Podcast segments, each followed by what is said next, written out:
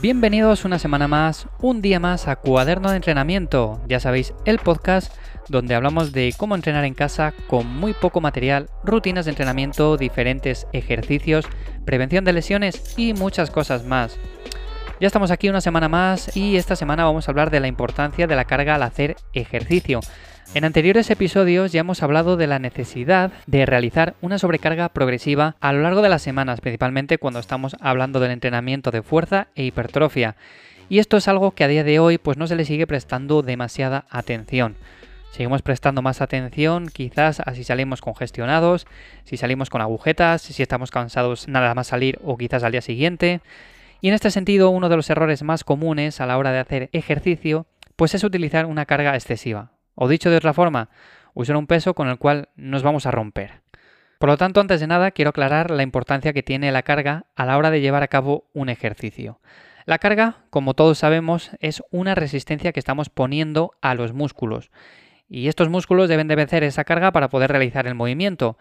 Mediante este vencimiento de la carga se genera una tensión muscular que derivará en un estrés que será el que provoque el crecimiento muscular el que haga que aumentemos la fuerza y todo esto que ya sabemos.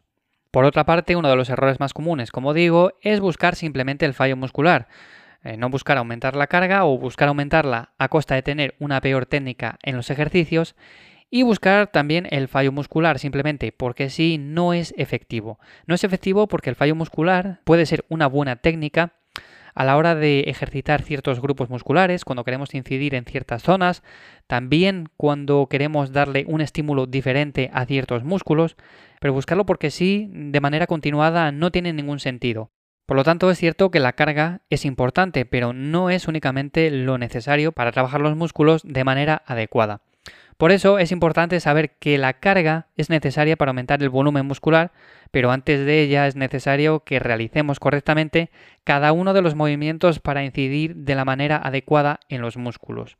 Dicho de otra forma, me da igual que levantes 150 kilos en sentadillas si al final estás haciendo la mitad del recorrido. Prefiero que levantes 80 kilos y que hagas una sentadilla completa.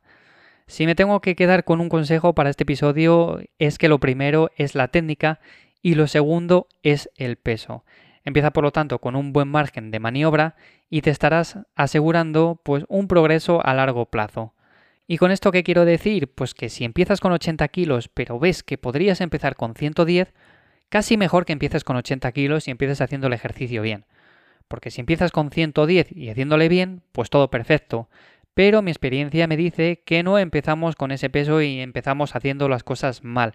Empezamos haciendo los ejercicios con mala técnica y al final lo que pasa es que transcurridos dos, cinco meses, un año, dos años o el tiempo que sea, hay que volver al punto de partida y empezar a hacer las cosas como deberíamos de haber empezado a hacerlas en un principio.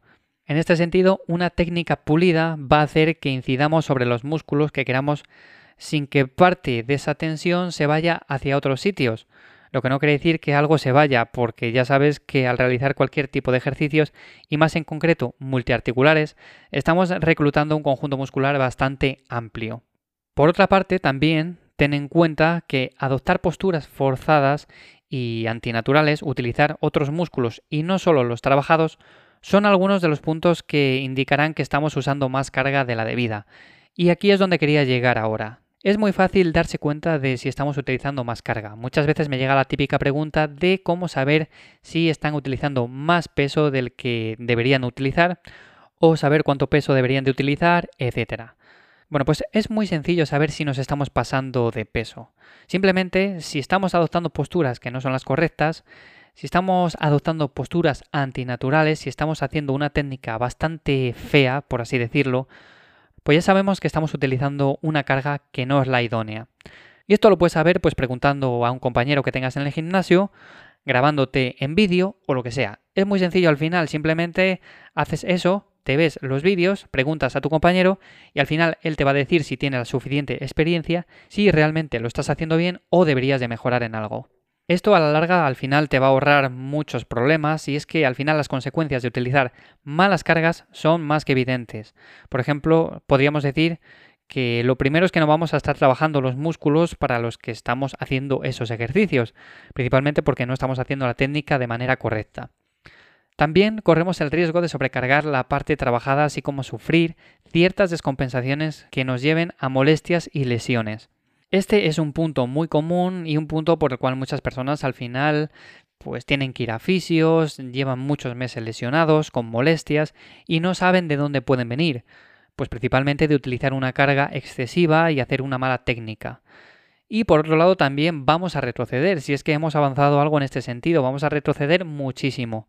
Así que mi consejo es que vayas ganando poco a poco en técnica y vayas manteniendo un margen de mejora bastante amplio. Esto principalmente lo vas a conseguir centrándote en primer lugar en el músculo o músculos que quieres trabajar y posteriormente en la carga que vas a utilizar para trabajar dichos músculos. Con el paso del tiempo, mantener una buena programación del entrenamiento y de los descansos se hace más que necesaria para seguir avanzando lento pero seguro. Y como sabéis aquí, como ya hemos dicho un montón de veces, esto es un camino a largo plazo, no es un camino a corto plazo. Por lo tanto, nosotros queremos estar bien ahora, queremos estar bien dentro de 5 años, dentro de 10 años y para el resto de nuestras vidas. Por lo tanto, no queráis hacer las cosas rápido, no queráis apuntaros al gimnasio para conseguir resultados para ayer, porque esto es muy lento. Dicho esto, mi consejo es que disfrutes al máximo del camino, es un camino que vale mucho la pena recorrer y estoy seguro de que si lo haces de esta forma, por lo menos vas a disfrutar más ya que no tendrás tantas molestias ni lesiones o las estarás minimizando al máximo. Espero haber aclarado el tema de cuánto peso deberíamos de utilizar o más bien si estamos utilizando un peso excesivo para hacer los diferentes ejercicios. De todas formas, ya sabéis que si tenéis algún tipo de duda lo podéis dejar en los comentarios, tanto en iVoox como en otras plataformas, y en holaivanllamazares.com. Como siempre, nos escuchamos la semana que viene, el lunes que viene, en un nuevo episodio de Cuaderno de Entrenamiento, tu podcast de entrenamiento y todo lo relacionado. Un saludo.